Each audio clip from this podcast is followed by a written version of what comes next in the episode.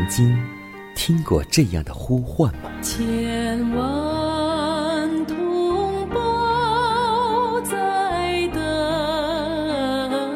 待，等待主的福音恩照。你曾经感受过这样的大爱吗？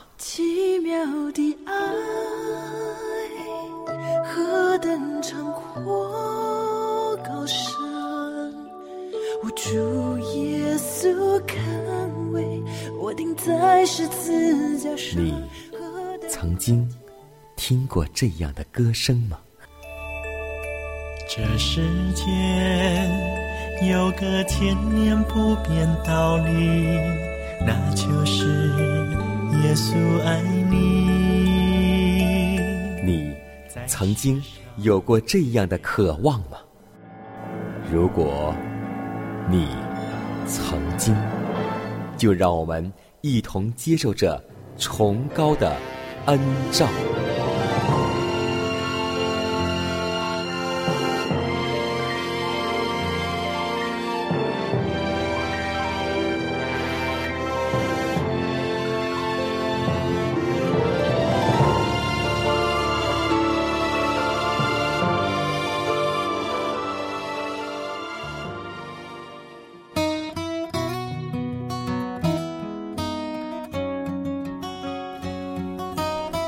走进新的一天，心中甜美欢喜，让我们每一天都能够靠着上帝，充满喜乐，卸去烦恼。在此，艰难把喜乐、快乐以及感恩，同样也把问候带给您和您的一家，主内平安。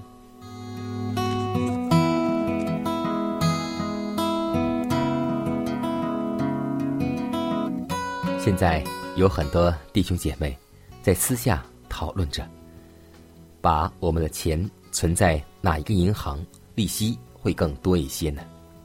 当看到电视新闻当中，有很多的银行也由于个人问题，也面临着闪失问题，所以，我们今天到底应该把钱存在哪里，更安全、更可靠呢？上帝告诉我们说。现在没有时间可容上帝的子民来思念世事，并积蓄财宝在地上，因为时候快到了。我们也要像早期的门徒一样，被迫到荒僻之处逃难。当年耶路撒冷城被罗马军兵围困，乃是犹太基督徒应当逃亡的一种信号。照样，有一天。你的国家越权擅定罗马教的安息日为法令，逼迫着我们去遵守，这对于我们来说就是一种警告了。到了那时，我们必须要离开大都市，预备离开小城市，而到山间僻处去隐居。因此，现今我们不但不要在此世经营豪华的居室，乃当预备迁移到那。更美的家乡，就是天国。我们不应该花钱来求自己的满足，乃当学习如何的节俭和节约。上帝所带予的每份才干，都应用在向世人传扬警告，而荣耀上帝。上帝有一种工作交给他的童工，在各城市当中去做。我们的布道区。必须予以维持，新的布道区应当设法开辟。若要顺利推荐这种工作，必须需要很大的费用，也需要礼拜堂，以便请人到那里去聆听现代真理。为了这缘故，上帝已经将金钱交托给他的管家，所以，我们今天都是管家，而不是主人。我们要把钱存在。天国当中，就是在地上将钱用在教会的圣功上，这样才是最有意义，也是最安全的。让我们为此而献上祷告，求主将我们的钱存在天国的银行当中，用在地上的圣功推进中。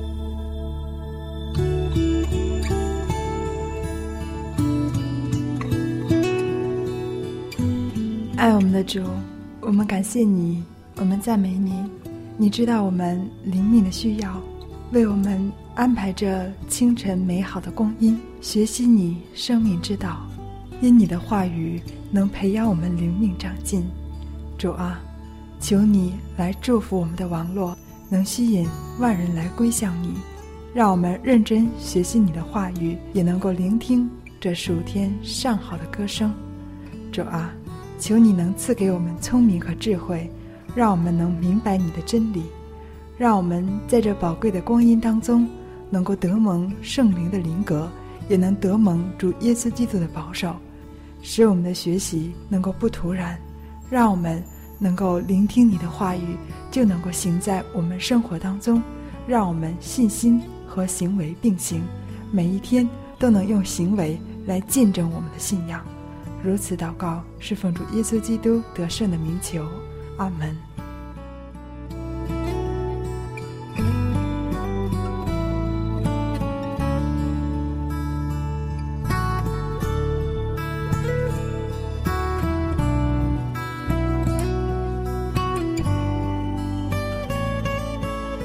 在祷告后，我们进入今天的灵修主题，名字叫“为永恒”。而建造，所以，凡听见我这话就去行的，好比一个聪明人，把房子盖在磐石上，雨淋，水冲，风吹，撞着那房子，房子总不倒塌，因为根基立在磐石上。品格的形成乃是一生的工作，而且这事。与永恒有关。倘若人人都能够察知这一点，他们若能醒悟，我们个人正在决定自己的命运，是享受永远的生命，或是遭遇永远的败亡，那就会有何等样的改变？对于这宽容实际的利用，也会如何的不同？在建立品格的事上。最重要的一点，便是先深深的挖掘，除去一切碎屑垃圾，而建造在那屹立不动的坚固磐石——耶稣基督之上。根基既稳固的殿土，我们就需要智慧，必能知道怎样去建造。在他的法律当中，上帝以赐给我们一个模样，而我们必须。照着这一个模样去建造。律法乃是公义伟大的标准，它象征着上帝的圣德，也是我们是否忠于他政权的考验。想要成功的建立品格，全在乎彻底的工作，必须先以一种诚恳的心情去完成那位大建筑师的全部计划。所用的材料。也必须是坚固而完整的。凡粗心大意而不可信赖的工作，都不可予以接受，那会将一切建筑物都破坏了。全部力量都当献于这工作上。这工作要求你尽所有的能力和精神，没有多余的力量能消耗于无足轻重的事物上。必须坚决的尽到一切人力，与那位神圣的工作者合作。必须诚恳的努力，与属世的风俗、准则及社交断绝关系。深远的思考、诚恳恒切的宗旨、不移的正直，都是必须的，不可有任何的懈怠。生命是一种神圣的委托，必须。善用寸阴，当记住你是为永恒而建造，要先使基础稳固，而后要牢靠的以恒切不懈的努力继续建造，并且要显出温和、柔顺和仁爱来，这样你的房屋必屹立不动，不但在试探的风暴中如此，就是当上帝如洪水般的烈怒泛滥世界时，也必如此。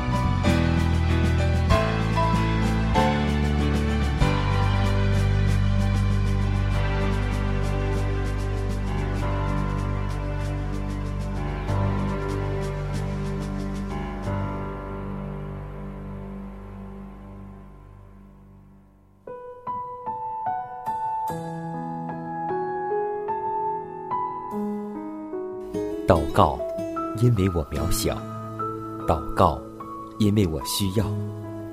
亲爱的弟兄姐妹，每一天忙碌的生活中，我们是否经常忽视祷告呢？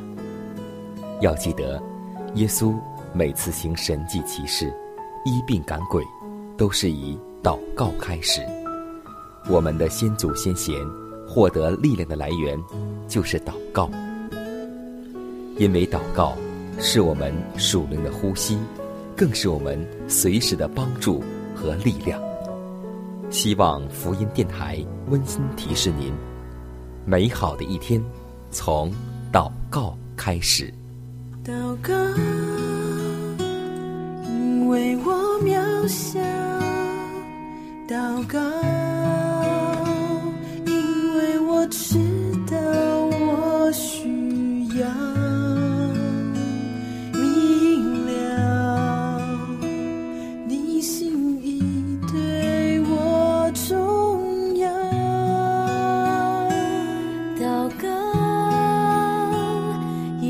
假装不了。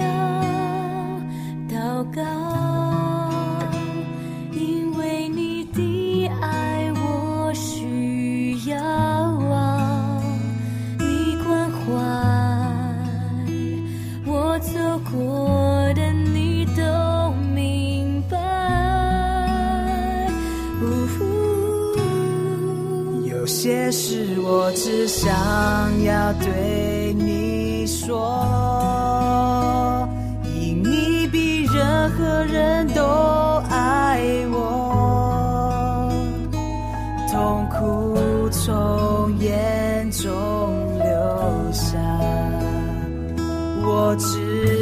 让你为我擦。在早晨，我也要来对你说，主耶稣，今天我为你活，所需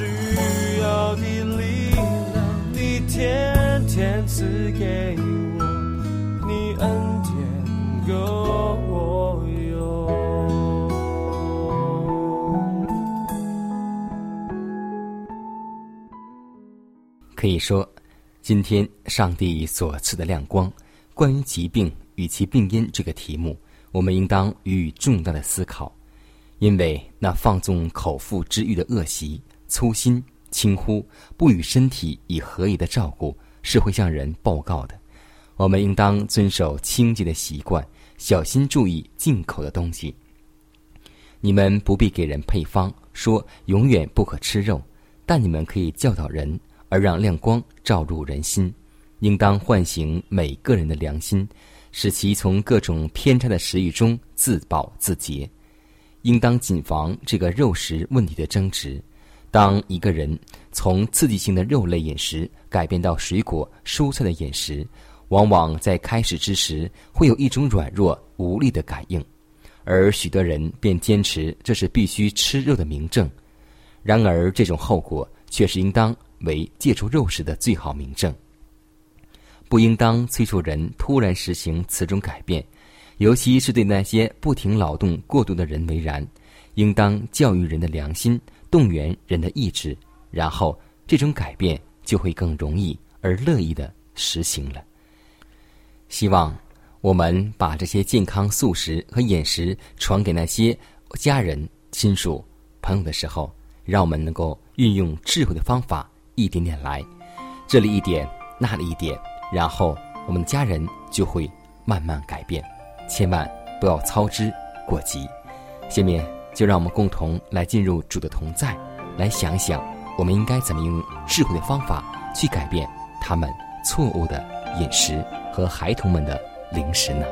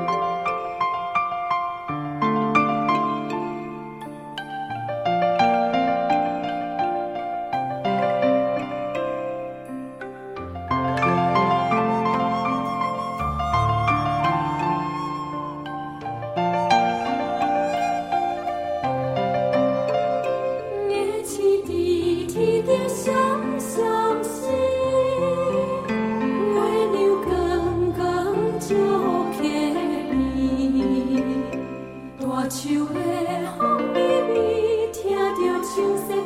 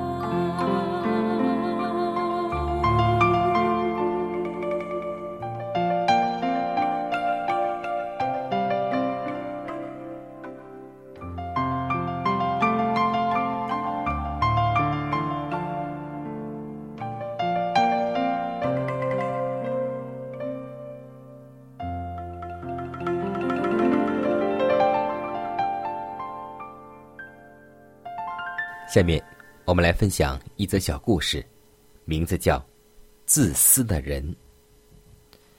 有一个信徒的女儿要出嫁，做母亲的很关心女儿的前途，临行前叮咛说：“人心很诡诈，现在夫妻白头到老的很少，为了留后步，你得存一些私钱，万一离婚后好用。”女儿听了母亲的话，便尽量的存私钱，不料被丈夫发现，两个人开始争吵，不久，果然离了婚。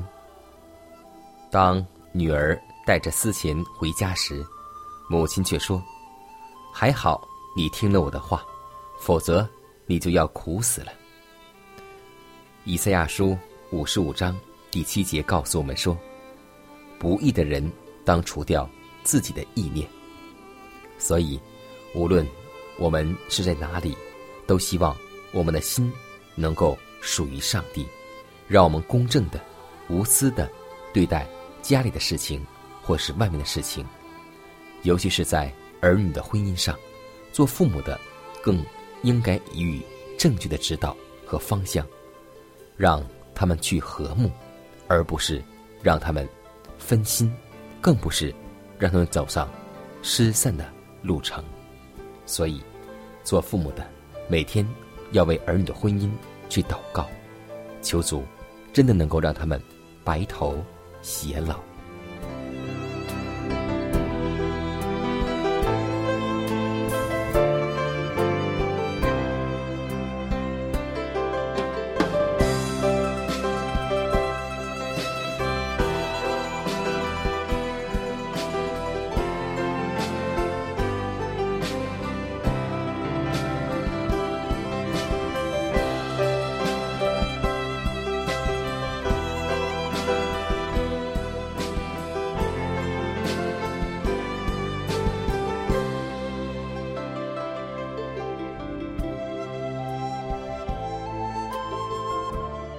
看看时间，又接近节目的尾声。最后要提示每位听众朋友们，在收听节目过后，如果您有什么生灵感触或是节目意见，都可以写信来给佳南。来信请寄香港九龙中央邮局信箱七幺零三零号，崇高的恩照节目收。也可以给我发电子邮件，就是佳南的拼音圈 a v o h c 点 c n。佳南期待你的来信。迦南期待你的分享，在每天这个时间，每天这个调频，迦南都会在空中电波和您重逢。让我们明天不见不散，以马内利。